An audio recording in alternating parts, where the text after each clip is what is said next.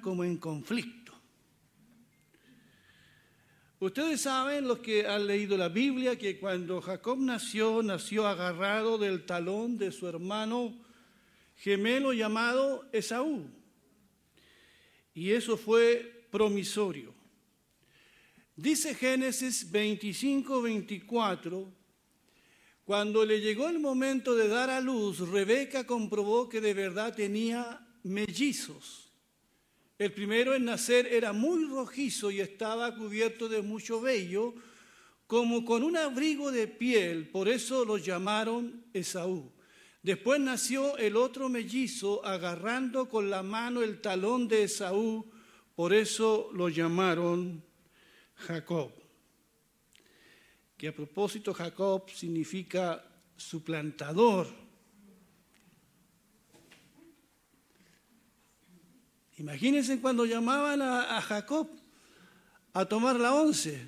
Suplantador, engañador, embaucador. Bueno, pues es muy importante el nombre que tú le pones a tu hijo. Su nombre le recordaría por mucho tiempo a Jacob lo que él era como persona.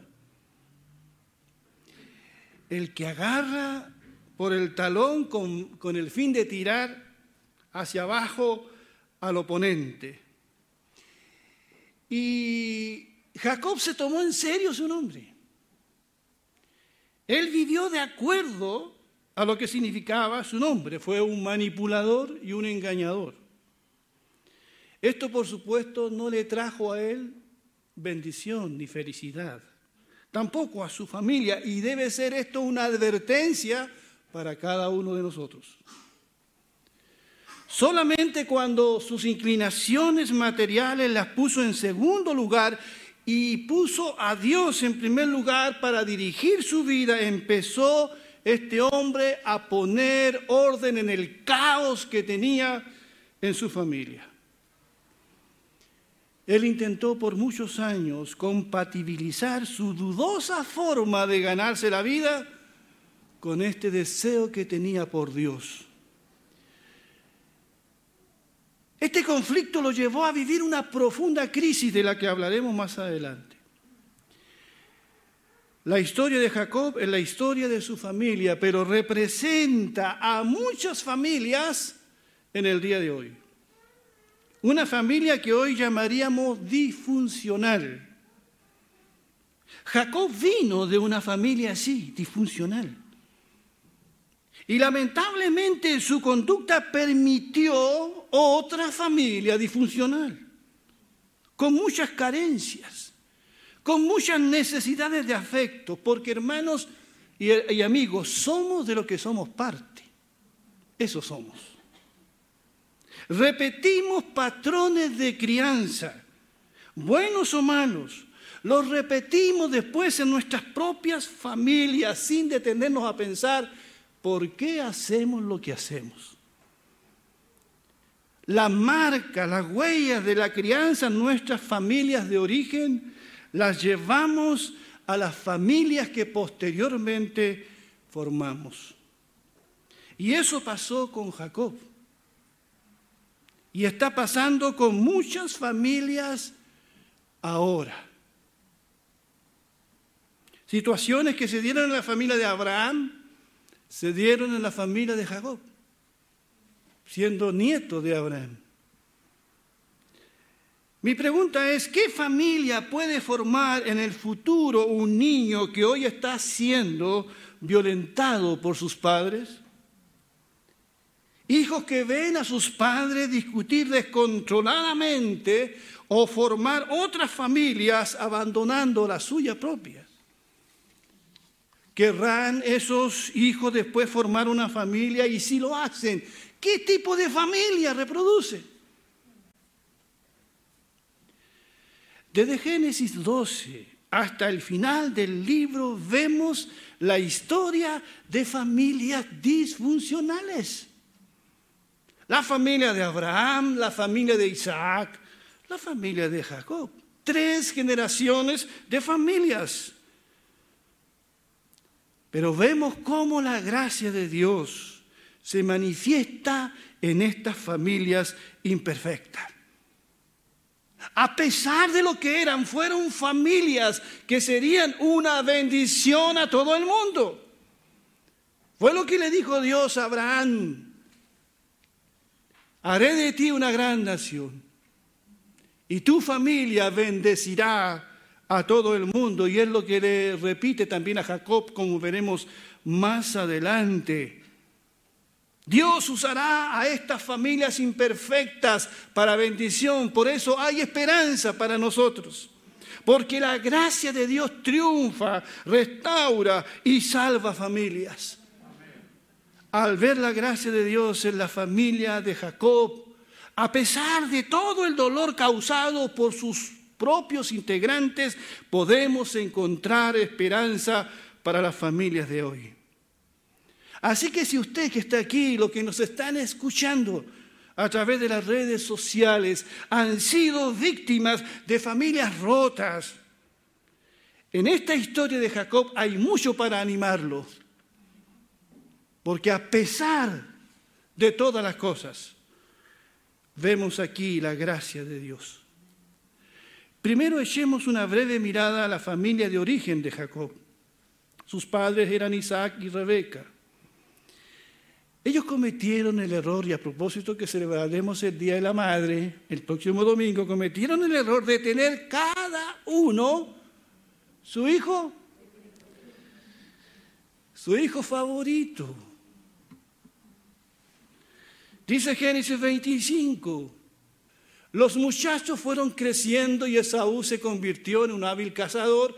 Él era un hombre de campo, pero Jacob tenía un temperamento tranquilo y prefería quedarse en casa. Isaac amaba a Esaú porque le gustaba comer los animales que cazaba. Pero Rebeca amaba a Jacob. Hermanos, qué pena todo esto. Rebeca luchó por su regalón Jacob. E Isaac luchó por su primogénito, el hijo mayor era su regalón. Y esto a la larga crea un conflicto en la familia. Yo no sé quién tenía más de ganar, el favorito de la mamá o el papá. Rebeca, al parecer, era una persona de carácter fuerte y más joven que su esposo. Isaac era un poco más retraído. Así que Jacob crece sintiéndose él el primogénito y desde joven con aires de grandeza y manipulador superior a su hermano, hasta que le compra la primogenitura a su hermano mayor. Y ustedes conocen el relato y le refresco la memoria por si alguien se olvidó. Viene un día llegando Esaú del campo, cansado, no sé, había estado trabajando o cazando, y estaba en la casa Isaac cocinando legumbres. Y Esaú le dijo, dame lo que estás cocinando. Inmediatamente el hombre bueno para los negocios, el embaucador, véndeme tu primogenitura.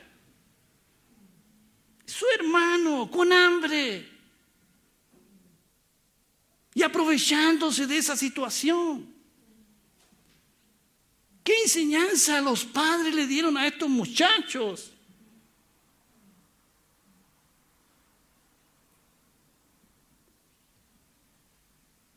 Y Esaú, como no entendía mucho quizás lo que significaba ser el primogénito y la bendición que eso significaba en esa cultura, en ese tiempo, le vendió la primogenitura. Hicieron ahí un trato. No fueron a la notaría, no. Se dieron allí la palabra. Porque Esaú dijo, ¿para qué me va a servir esto? Y el otro le entregó el plato de comida. Después, motivado y con la ayuda de su madre, Jacob le roba la bendición a su hermano de su anciano padre, Isaac. Dice el relato bíblico, Rebeca escuchó lo que Isaac le dijo a Esaú, así que cuando Esaú salió a cazar al campo, fue a decirle a Jacob, escucha, hijo mío, acabo de oír a tu padre hablar con tu hermano. Le ha pedido cazar algún animal y prepararle un plato de comida para darle su bendición especial, porque era el hijo mayor. Así que escúchame bien y haz todo lo que yo te voy a decir. Ve a dónde está el rebaño y tráeme dos de los mejores cabritos. Yo sé bien lo que a tu padre le gusta comer y se lo voy a preparar. Luego tú se lo llevarás para que se lo coma y así te dará su bendición especial antes de morir. ¿Qué piensan de todo esto?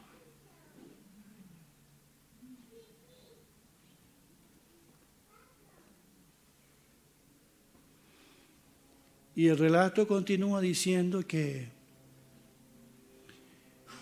Jacob hizo caso, perdón, hizo, hizo caso a su madre y fue al rebaño, buscó dos cabritos, se lo trajo a su madre, lo cocinó, quedó todo muy rico. Y Jacob le dice, pero mi padre me va, me va, me va a descubrir que no soy Esaú, que soy Jacob. Él es más lampiño, él es más velludo que yo. Y ustedes saben, ella le puso piel del mismo cabrito que había cocinado aquí, aquí, donde su padre podría tocarlo. Isaac estaba muy anciano. Ya, ya no podía ver, pero podía oler.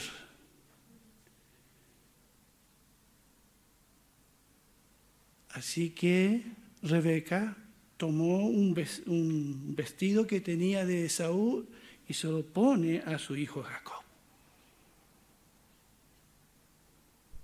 Estamos hablando de estas familias que son bendición a todo el mundo. Cosas que pasan, ¿no? Ya.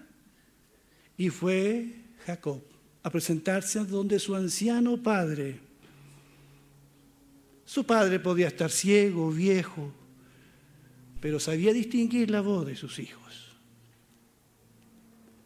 Y le, le dijo, padre, aquí está la comida, come y después bendíceme. Y él le pregunta, ¿eres tú Esaú? Acércate para tocarte. Claro, tocó allí la piel de los cabritos. Dijo, sí, es la piel de Esaú, pero la voz es la voz de Jacob.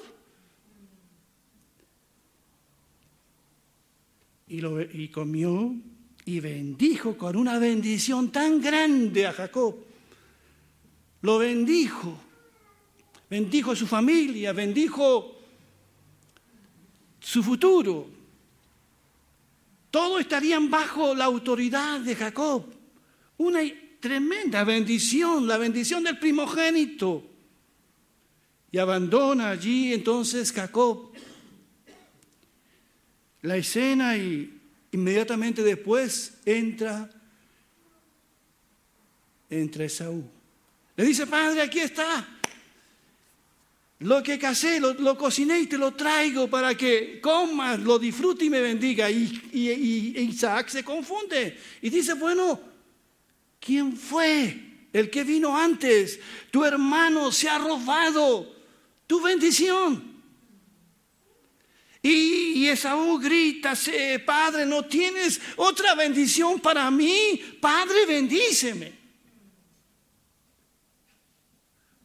Isaac dice, le he dado toda la bendición a tu hermano y allí dice unas cosas, pocas cosas, porque ya todo, todo se lo había dicho a quien él supuestamente creía que era el hermano mayor. Esaú dijo, llegarán los días del duelo de mi padre y yo mataré a mi hermano. Las cosas que provocan los favoritismos, las cosas que provocan las manipulaciones en la familia, esas cosas chuecas que hacemos, sin la bendición de Dios, Esto seguramente creó distancia entre Isaac y Rebeca. No se hablan y si lo hacen se recriman mutuamente. El ambiente se torna enrarecido en esta familia tan particular y no es para menos. Todos ya desconfían de todos. Esaú amenaza con matar a su hermano mellizo. ¿Qué trama, hermanos? ¿Por qué ocurren estas cosas? Porque en las familias y de lo, que hablábamos el, viernes con los matrimonios, no se dialogan las cosas. No se busca lo mejor para todos, sino para unos pocos. Se permiten los favoritismos, los egoísmos.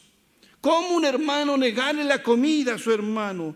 Hacemos las cosas a la manera nuestra y no a la manera de Dios. Somos controlados por nuestra ira, por nuestras emociones. Y esto a la larga crea conflictos en la familia. Rebeca, tratando de salvar la situación, le dice a su hijo que huya a casa de su hermano Labán. Dice el relato en Génesis 27, 40 y dos, cuando Rebeca supo lo que andaba planeando Esaú, mandó a llamar a Jacob y le dijo, tu hermano Esaú solo está esperando el momento de matarte. Hazme caso y vete enseguida a la casa de mi hermano Labán, que vive en Arán. Quédate allá con él hasta que, hasta, con él hasta que a tu hermano se le pase el enojo cuando se haya olvidado de lo que le hiciste. Yo te avisaré que ya puedes regresar no quiero perder a mis dos hijos en un solo día. Luego Rebeca fue a decirle a Isaac, miren aquí la manipulación, estas mujeres hititas me tienen cansadas. Si Jacob se casa aquí con hititas como esta, prefiero morirme.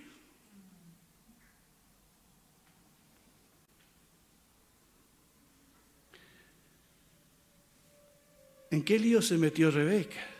Rebeca se hace la víctima. Pero lo que está haciendo es manipular a Isaac para que envíe a Jacob donde sus parientes en Padán Aram. Jacob había aprendido de su madre el arte de la manipulación. Y Jacob abandona su hogar con la bendición de su padre. Su hermano Esaú no será capaz de tocarlo porque se va con la bendición de su padre. Llega donde su tío Labán, con quien permanece largos 20 años. Si Jacob era un manipulador, su tío era un explotador, tal para cual. Tenía negocios medios oscuros. Hubo entre ellos rivalidad y competencia en la que Jacob ganó por su astucia. Trabajó siete años por Raquel, la hija menor de Labán. Cuando llegó el día de la boda, Labán casó a Lea, la hija mayor, con Jacob. La novia estaba totalmente cubierta. ¿Se acuerdan cómo él engañó a su padre? Totalmente cubierta durante la ceremonia nupcial. Así que Jacob fue engañado como él engañó a su padre, Isaac. Su suegro le dijo, nuestra costumbre aquí es casar a la hija mayor primero. Y tuvo que trabajar siete años más por su amada Raquel, que le pareciera un poco porque realmente la amaba. Después trabajó seis años más con su suegro y se hizo un hombre, diríamos hoy, millonario, un hombre muy rico. Ganó mucho en lo económico, una familia numerosa, pero una familia no exenta de conflictos. Y Jacob, después de 20 años, decide volver a su casa de origen, a la casa de sus padres. Pero a pesar de todo, hermanos y hermanas, Jacob tenía un corazón para Dios y ese corazón se lo había dado Dios mismo. Jacob empieza aquí un cambio profundo, empieza a buscar a Dios. Dios quería a Jacob como su hijo, como su siervo, y Jacob quería a Dios como su Dios. Así que Jacob consulta con Dios antes de regresar. No cometió el error que mucha gente comete. Esto es lo que yo quiero hacer, así que Señor te pido que lo bendigas. Hacer esto es muy peligroso. Decido sin consultar con Dios lo que voy a hacer y manipulo a Dios para que bendiga eso. Cuidado con eso. Jacob aprendió la lección. En Génesis 30, 25 lo encontramos diciéndole a su suegro, por favor libérame para que regrese a mi hogar en mi propia tierra. Y Génesis 31, 3 dice, entonces el Señor le dijo a Jacob, regresa a la tierra de tu padre y de tu abuelo y a tus parientes de allí, y yo estaré contigo. Había aprendido Jacob la lección, ahora consultaba con Dios todos sus movimientos. Allí en 35, 3, eh, Jacob reconocerá lo siguiente. Ahora vamos a Betel, donde edificaré un altar al Dios que respondió a mis oraciones cuando yo estaba angustiado. Él ha estado conmigo en todos los lugares por donde anduve. Hermanos y hermanas, amigos y amigas, a veces nos movemos sin haber consultado con Dios y sin asegurarnos de que estará con nosotros. Debemos aprender la lección aquí. Debemos ir al trono de Dios y pedir su dirección. Muchos hombres y mujeres, muchas familias sufren porque Dios no está presente en sus decisiones. No hagamos nada sin asegurarnos que esa es la voluntad de Dios. Dice el famoso Salmo 127. Mira lo que dice, habla a las familias, si el Señor no construye la casa, si el Señor no construye la familia, el trabajo de los constructores es una pérdida de tiempo. Si el Señor no protege la ciudad, protegerla con guardias no sirve para nada. Es inútil que te esfuerces tanto desde temprano en la mañana hasta tarde en la noche y te preocupes por conseguir alimento porque Dios da descanso a sus amados. ¿Cuántos dicen amén a eso? Si no construimos una familia en el nombre del Señor, con la bendición del Señor, en la dirección del Señor, en la palabra de Dios, todo es un fracaso. Y eso Job lo estaba aprendiendo ahora. Perdón, Jacob lo estaba aprendiendo ahora. Y viene entonces el largo camino de regreso a casa. Génesis 32 nos dice que Jacob envía delante de él mensajeros para Esaú y su hermano para decirle todo lo que Dios lo ha prosperado, porque Esaú no ha olvidado. Viene con 400 hombres a recibir, entre comillas, a su hermano. Jacob sabe que hay un conflicto familiar de larga data que hay que resolver. No puede eludir resolver este conflicto. Y como se acerca a su hermano, Jacob entra en pánico y divide la caravana que trae en dos. Dice, porque si Esaú ataca a una, la otra podrá escapar con vida. Y es aquí cuando Jacob busca la ayuda de Dios intensamente. Tenemos que llegar a estas situaciones a veces para volvernos a Dios. Qué pena eso. Usamos a Dios como freno de emergencia. Cuando estoy con el, con el agua hasta el cuello, sobre el cuello, recién digo, Señor, ayúdame. Ayúdame a resolver este conflicto que tengo. No sé qué hacer. Y Jacob hizo esta oración. Miren lo que dice allí. Dios mío, dice, tú eres el Dios de mi abuelo Abraham y de mi padre Isaac. Tú me ordenaste regresar a mi tierra con mis parientes y me prometiste tu ayuda.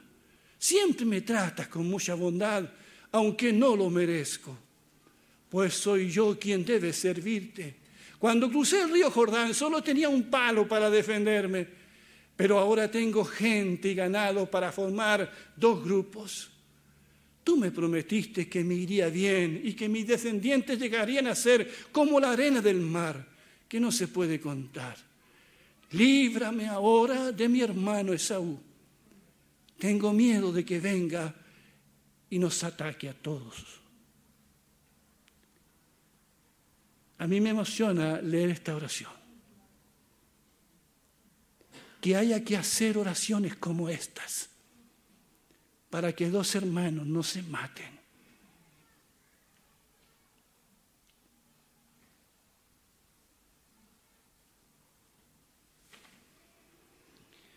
Luego durmió y al otro día preparó un presente de varias cabezas de ganado y animales para su hermano. Le dijo a sus siervos que dividieran el rebaño en dos. Envió comitivas delante de él para su hermano. Y Jacob les dice a sus siervos, si los encuentra mi hermano Saúl, díganle que el Señor me ha bendecido y que esto es para él quería de alguna manera aplacar la ira de su hermano con regalos. Eso no, eso no ha cambiado. Un regalo jamás reemplazará una buena conversación. Dedicar tiempo a los nuestros. Pedir perdón. Vivir en paz Recuerdo que, no sé si Salomón, un proverbio dice que mejor es comer en paz algo poco que tener abundancia en la mesa y todos peleados en la casa. ¿Cómo te sabe la comida cuando están todos peleados?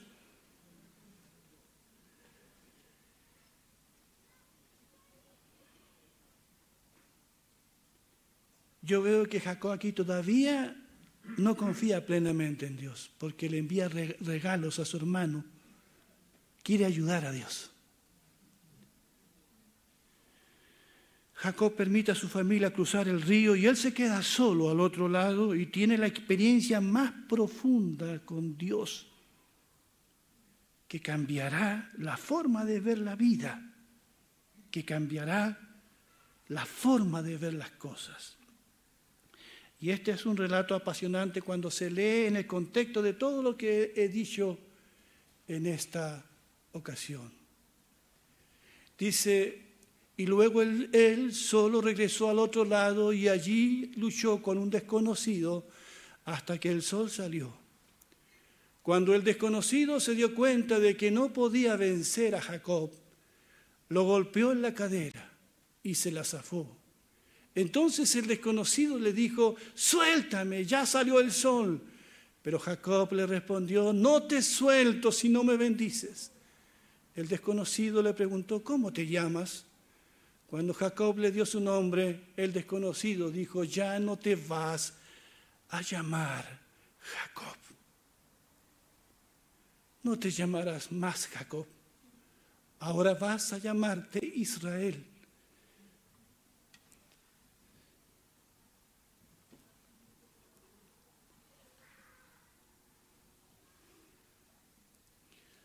porque has luchado con Dios y con los hombres y has vencido.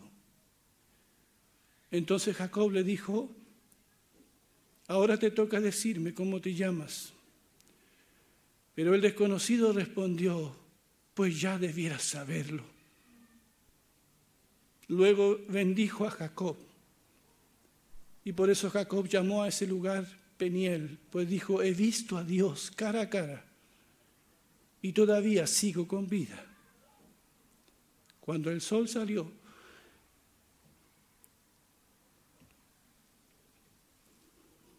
Jacob se fue de Peniel, pero iba cojeando.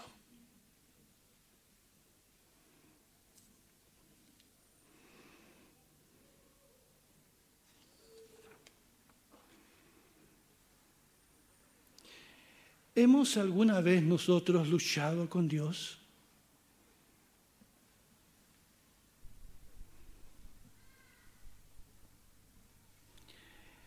Esta fue una manifestación de Dios.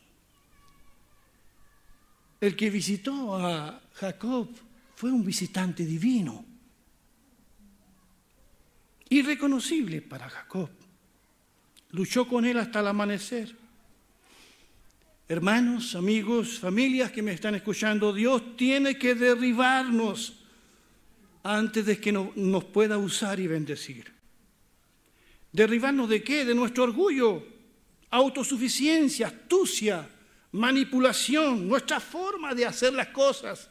El niño ingreído de Rebeca necesitaba un escarmiento y todos los necesitamos porque somos porfiados Jacob sintió que había un enemigo y pensó, yo puedo luchar contra él y ganar, porque era lo que había hecho toda su vida. Luego la persona con la que luchaba tocó su cadera y empezó a cojear. El dolor tiene que haber sido insoportable. Ya no había esperanza para Jacob de ganar la pelea. Jacob se sintió débil y derrotado, por lo que se aferró con todas sus fuerzas a ese ser divino, diciéndole, no te suelto si no me bendices. Y fue ahí que recién obtuvo la victoria porque se quebrantó delante del Señor y fue tocado por el Señor. Y su nombre ya no sería Jacob el engañador, a partir de ahora sería Israel. Israel.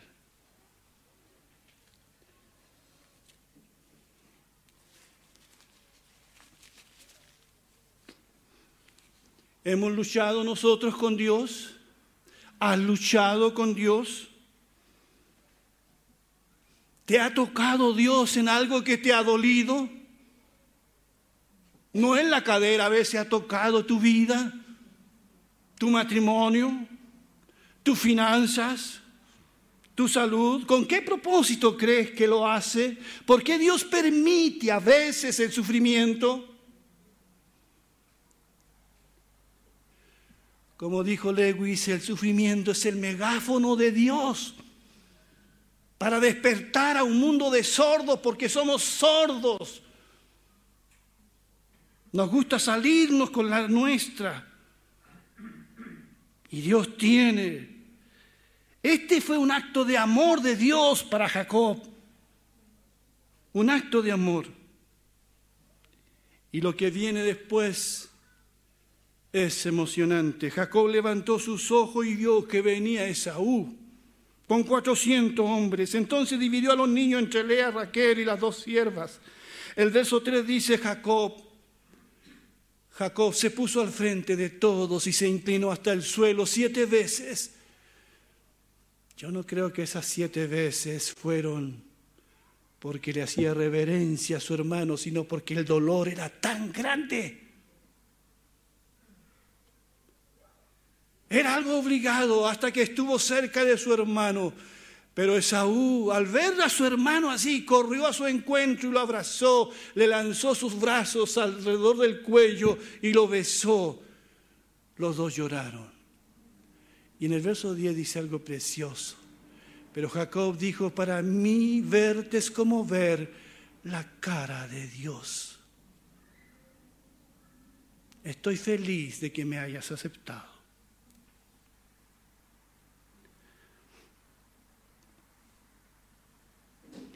¿Cuándo Dios empieza a obrar en nuestras familias? ¿Cuándo? Cuando nos humillamos, cuando lo buscamos, cuando pedimos perdón. Yo pienso si, si Jacob hubiese estado entero, no hubiese sido tocado en su, en su, en su cadera, ¿cómo se hubiese presentado a su hermano? Es otro final de la película ese. Pero ahí va con su dolor. Y su hermano al verlo así fue movido a misericordia. Estoy terminando, así que ténganme un poco de paciencia.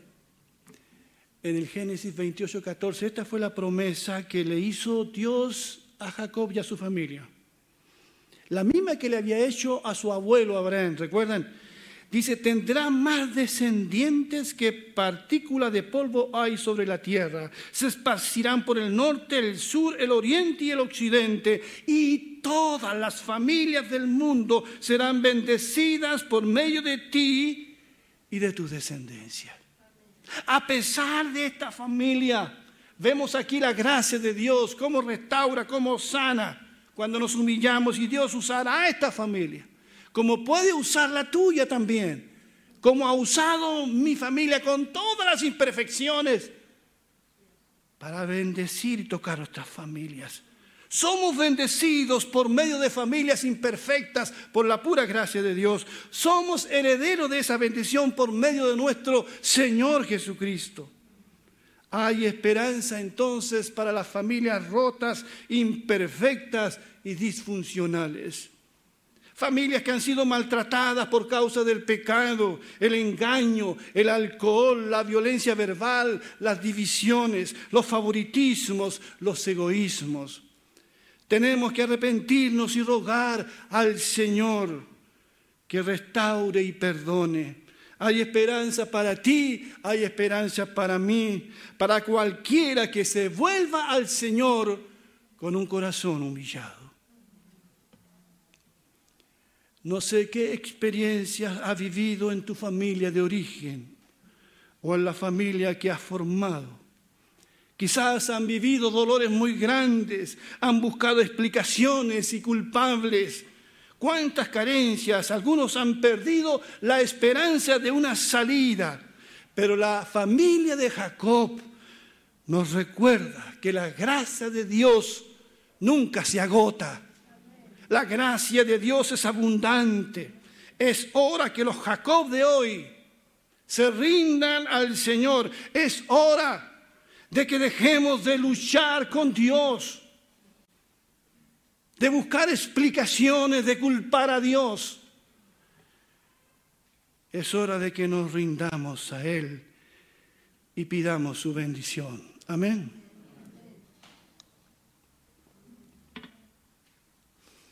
Recuerdo cuando hace 40 años atrás nos casamos con Dorminda, tuvimos aniversario el, el domingo pasado. Y ese año fin de año se casó también mi hermano menor. Y viajamos con Herminda, ya estaba embarazada de nuestro primogénito. Y vinimos a la boda de mi hermano menor. Y como éramos pobres, no teníamos que regalar. Y fuimos a una librería cristiana. Y me llamó a mí la atención un pergamino que había ahí un cuadro muy bonito. Yo lo encontré bonito. Y lo compramos y se lo regalamos a mi hermano. ¿Recuerdas, Hermina? Se lo pusimos en la cocina. En la cocina. Ahí estaba el cuadro. Y nunca se me ha olvidado a mí ese texto. Puede que mi hermano se le olvidó, pero a mí nunca se me olvidó lo que decía ese cuadro.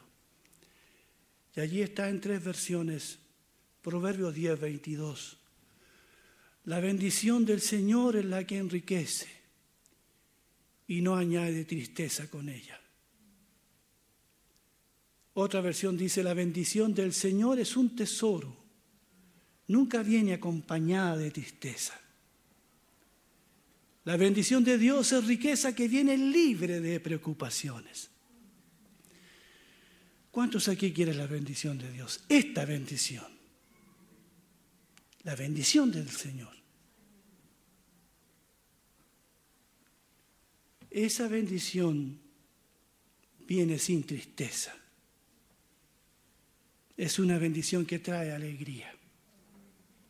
Busquemos esa bendición. Vamos a ponernos de pie, por favor.